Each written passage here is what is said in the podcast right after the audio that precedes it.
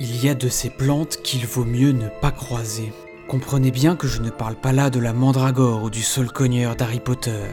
Loin de la fiction, loin de Poudlard et des sorciers, dans nos jardins et nos sentiers s'installe une plante à l'égale dangerosité. Bienvenue dans le podcast du réseau Fredon France, l'émission qui vous parle de ces créatures qui nous mènent parfois la vie dure. Fredonnons. Une salade qui pousse, je trouve ça merveilleux. Fredonnons la nature. Partout les pucerons. Enfin, j'ai des horreurs. Un podcast Fredon France. Dans cet épisode, nous allons parler de la berce du Caucase, une plante très dangereuse qui a déjà pris d'assaut une bonne partie du territoire français. Et pour cela, nous sommes en compagnie d'Olivier Audra. Oui, bonjour. Donc euh, Olivier Audra, je travaille à Fredon, Bretagne, et je suis chargé de mission environnement depuis euh, maintenant une petite dizaine d'années. Dans ce cadre de cette mission, notamment, je suis euh, en charge des plantes exotiques envahissantes qui ont un impact sur la santé humaine. C'est une mission qui nous est confiée par l'Agence régionale de santé Bretagne et donc, bah, dans ce cadre-là, j'ai euh, notamment pour mission euh, de faire des opérations d'information, communication, mais aussi euh, référencement des foyers de quatre plantes exotiques envahissantes et également, je suis en charge de la lutte et de l'organisation de la lutte à l'échelle régionale pour la région de Bretagne. On compte parmi les espèces dont Olivier assure la gestion la fameuse berce du Caucase, Heracleum montegasianum. Le genre Heracleum contient une centaine d'espèces de berces, plantes à fleurs réputées comme robustes, d'où leur petit nom faisant référence au héros Hercule. L'épithète spécifique de la berce du Caucase, Montegasianum, est un hommage donné par ceux qui l'ont découverte à l'explorateur italien Paolo Montegasa. La berce du Caucase est une plante exotique envahissante. Donc euh, exotique, ça veut dire au sens qui vient d'ailleurs, et envahissante qui a une très bonne capacité de multiplication et de propagation. Et en plus, elle a un impact négatif qu'on va être amené à détailler, c'est notamment l'impact sur l'environnement et sur la santé humaine. Donc il s'agit d'une belle plante, une très belle plante. Euh, c'est ce que l'on appelle une échappée des jardins, à savoir que c'est une plante qui a été vendue, commercialisée pour ses intérêts euh, esthétiques. Et euh, de là, elle a pris la poudre d'escampette et est allée coloniser au-delà de la zone souhaitée. Une espèce exotique envahissante que nous avons donc amenée consciemment sur le territoire. Comme son nom l'indique, elle est originaire du Caucase où elle fut découverte puis exportée vers nos merveilleuses contrées. Une fois acclimatée, elle s'est dispersée dans les différents pays d'Europe comme l'Allemagne, la Grande-Bretagne ou la France. Dans notre pays, elle se concentre d'ailleurs principalement dans les Alpes, les Hauts-de-France et en Normandie. En région Bretagne, la plante est moins présente, euh, les conditions sont moins favorables, euh, mais avec les évolutions euh, que l'on a, notamment climatiques, cela constitue quand même une terre d'accueil importante pour cette plante gigantesque. Une plante qui risque donc de devenir plus problématique à cause du réchauffement climatique. Mais comment la reconnaître? Le premier critère, c'est la taille. C'est vraiment une plante vivace de très grande dimension. Quand je parle de très grande dimension, hein, on est sur du 3, 4, voire 5 mètres lorsque les conditions sont idéales, et qui va faire une très grosse ombelle principale avec des ombelles secondaires. Euh, donc c'est comme ça aussi qu'on reconnaît sa famille, la famille des apiacées, celle qu'on appelait autrefois la famille des ombellifères. Une ombelle, euh, c'est un regroupement de fleurs, donc il s'agit d'une inflorescence en forme de plateau. Et ce plateau, euh, il a notamment pour fonction d'attirer les abeilles et les autres insectes pollinisateurs. Pour la reconnaissance plus fine, euh, au stade plantule, c'est pas évident, il peut y avoir des risques de confusion. Donc là, on est sur des détails fins euh, de la biologie de la plante avec euh, la présence de petits points rouges et de petits poils blancs. Voilà, là, on est à faire euh, une identification par, des spécialistes. Et puis après, quand elle devient plus grande, l'identification devient très aisée de par la taille des feuilles, la taille aussi de la rampe florale, la tige principale, qui peut atteindre le diamètre du poignet. Donc on est vraiment sur quelque chose de, de costaud. Et puis la taille de la fleur derrière. Et pour former des individus aussi gigantesques, ça prend quelques années. En effet, la berce du Caucase est une plante dite vivace, c'est-à-dire qu'un individu ne va pas, contrairement aux plantes annuelles, se limiter à une seule année de vie. Une fois que la graine a germé, elle va former une petite rosette qui va croître durant 3 à 5 ans selon les conditions du milieu.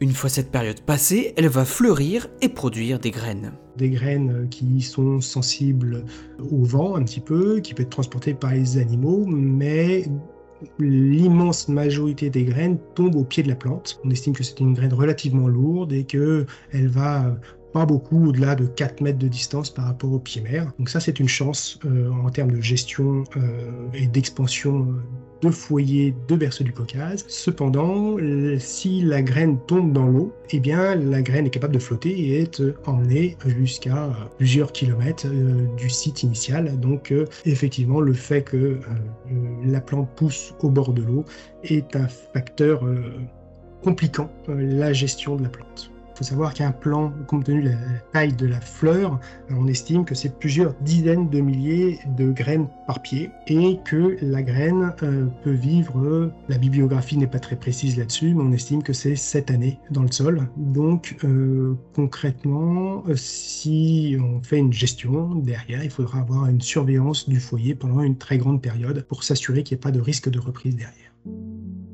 Un végétal à la gestion complexe s'étalant sur plusieurs années. Mais pourquoi veut-on, à ce point, éviter sa propagation? Un premier élément de réponse réside dans son impact environnemental. C'est notamment lié au fait que euh, c'est une plante extrêmement concurrentielle et donc euh, elle va faire le vide autour d'elle, donc elle va prendre la place de la flore locale et par répercussion on a aussi bah, la faune qui était un féodé à cette flore, donc les animaux qui accompagnaient les plantes, et eh ben euh, par répercussion, euh, localement diminue très fortement. Hum, donc en Bretagne, euh, nous avons des foyers de taille raisonnable. il faut bien comprendre que dans d'autres localités, la berce du Caucase peut provoquer ce que l'on appelle des peuplements monospécifiques, à savoir qu'il n'y aura que la berce du Caucase qui va réussir à pousser.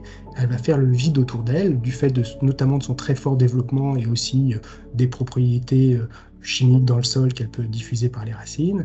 Et donc on se retrouve avec des étendues, euh, une forêt, hein, on va dire ça comme ça, hein, pour l'image en tout cas que ça représente, de plusieurs hectares parfois, notamment en Allemagne, de berces du Caucase. Outre cette menace qu'elle représente pour la biodiversité, la berce du Caucase s'avère être très dangereuse pour l'être humain. Cette plante a une particularité, c'est que sa sève contient une molécule euh, que l'on appelle la furanocoumarine et cette molécule que l'on trouve dans la sève, lorsque la sève se retrouve au contact avec la peau, eh rend la peau photosensible. Donc sensible et notamment aux rayons du soleil et lorsque la peau sera exposée au soleil, le soleil va provoquer de graves brûlures. Donc là, on parle de brûlures euh, au troisième degré. On a déjà eu des accidents euh, en région Bretagne. Certains ont nécessité une hospitalisation au service des grands brûlés.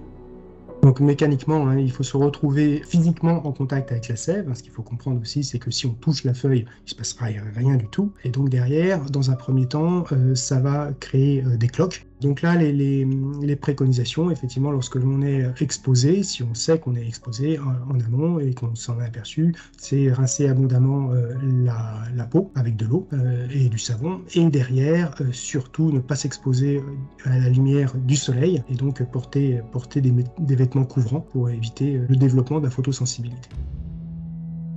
La sève de la berce du Caucase rend donc la peau beaucoup plus sensible à l'exposition au soleil. Elle provoque des brûlures et cela peut arriver même avec toutes les précautions du monde. En effet, Olivier m'a raconté s'être lui-même brûlé lors d'une intervention, malgré le fait qu'il portait une combinaison intégrale de protection.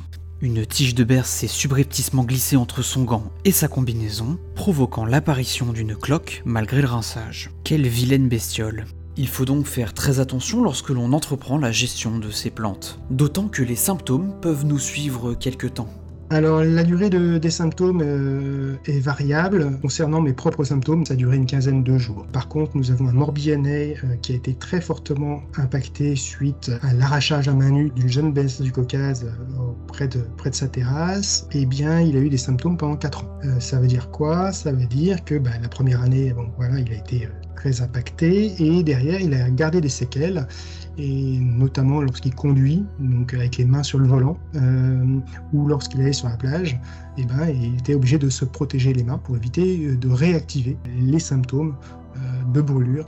voilà. Donc il y a une côté rémanence à aussi à prendre en compte pour cette fameuse molécule que l'on trouve dans la berce du Caucase. Bon, je sais pas vous, mais moi la berce du Caucase, j'en veux pas trop à côté de chez moi. L'Agence régionale de santé de Bretagne va d'ailleurs dans ce sens puisqu'elle demande à ce que la gestion soit orientée vers une éradication complète de la plante, foyer par foyer. Une fois la berce signalée et identifiée, Olivier va sur le terrain. On arrive sur place, on, procède à un diagnostic complet. Le diagnostic complet consiste bah, à savoir où elle pousse, hein, estimer un petit peu la surface et où le nombre de plants, prendre contact avec les différents propriétaires ou les différents gestionnaires, parce que Figurez-vous que les plantes ont du mal avec les limites administratives et les limites cadastrales. Et donc euh, derrière, euh, on met en place un, plan de gestion. Un plan de gestion qui préconise des méthodes de lutte adaptées à la densité du foyer. Euh, à chaque fois que c'est possible, on préfère l'arrachage manuel avec une bêche, une bêche à fer fin qu'on appelle un louchet, qui permet d'être mieux pénétrer dans le sol. Et une fois arraché, sous le collet, normalement la plante ne repousse pas. Mais la contrainte de cette technique-là, c'est qu'elle est applicable aux très petites surfaces, compte tenu du temps nécessaire à réaliser. C'est quand même une méthode très efficace, notamment parce que ça perturbe peu le milieu, et donc la végétation locale euh, reprend la place relativement vite. L'immense majorité des foyers qu'Olivier est amené à gérer passe par de l'arrachage manuel. Il existe toutefois d'autres méthodes de lutte adaptées à la densité des foyers et aux moyens financiers dont disposent les gestionnaires locaux. Lorsque la densité de population est trop forte, ils peuvent par exemple mettre en place des actions mécanisées de pontes répétées. Donc en région Bretagne, on a la chance d'avoir des foyers de petite taille. Parfois, le foyer commence à une plante hein, en termes de nombre de plants, et le foyer le plus grand, on estime ça à 5000 euh, m2. Euh, donc là, on est sur un protocole qui nécessairement devra être différent. Et en plus de ça, c'est un foyer qui est très ancien et euh, sur lesquels les plantes sont extrêmement vigoureuses avec des repousses euh, systématiques. Donc euh, là-dessus, il ben, faudra intensifier aussi les interventions de manière à veiller à ce qu'il n'y ait pas de montée en fleurs et à graines. Donc c'est pour ça que ben, certains foyers, on n'intervenons qu'une seule fois par an. et c'est suffisant. Et inversement, sur certains foyers, on y va deux, trois, quatre fois, voire davantage quand c'est nécessaire, pour s'assurer que derrière, il n'y ait pas de risque de dissémination. Et donc, bah, c'est la pression comme ça euh, que l'on met au quotidien sur la plante qui permet de la faire régresser localement. Donc, euh, nous avons déjà obtenu l'éradication hein, de la plante sur certains, certains foyers. Euh, donc, nous ne l'observons plus d'année après année, mais on va quand même surveiller. On a déjà parlé de la durée de vie de la graine dans le sol, donc bien nécessairement, on devra continuer la gestion sur un laps de temps long. Même si la plante n'est plus présente, il faut continuer à se rendre sur place pour euh, s'assurer qu'il n'y ait pas de risque de reprise du foyer. Bon, on a pas mal d'infos, il est temps d'en faire une petite synthèse. La berce du Caucase est une plante originaire d'Europe de l'Est, importée ici volontairement pour des raisons esthétiques. Échappée des jardins, elle est rapidement devenue invasive au point d'être classée parmi les espèces exotiques envahissantes. Ce sont des plantes gigantesques au fort impact environnemental de par leur grande capacité de prolifération et la menace qu'elles constituent pour la biodiversité. Par ailleurs, leur sève contient une molécule très nocive pour l'homme en provoquant de graves brûlures par photosensibilité. Les moyens de lutte que l'on met en place sont variables et adaptés à la densité de l'invasion, au milieu, etc. Dans tous les cas, si vous en croisez, il vaut mieux contacter l'expert Fredon de votre région qui saura vous conseiller sur la stratégie à adopter. Vous pouvez obtenir plus d'informations sur la berce du Caucase via le site internet de Fredon Bretagne, fredon.fr Bretagne, mais aussi sur le site de l'Observatoire des espèces à enjeux pour la santé humaine, plante-risque.info. N'hésitez pas non plus à jeter un coup d'œil sur le site internet du Centre de ressources sur les espèces exotiques envahissantes. Un grand merci à Olivier Audra pour le temps qu'il m'a accordé, à l'équipe de Fredon France et au comité technique pour leur relecture. Vous pouvez retrouver l'ensemble des ressources bibliographiques et musicales qui nous ont permis de construire cet épisode sur notre compte Twitter at podcast-fredon. C'est tout pour moi, je vous dis à la prochaine.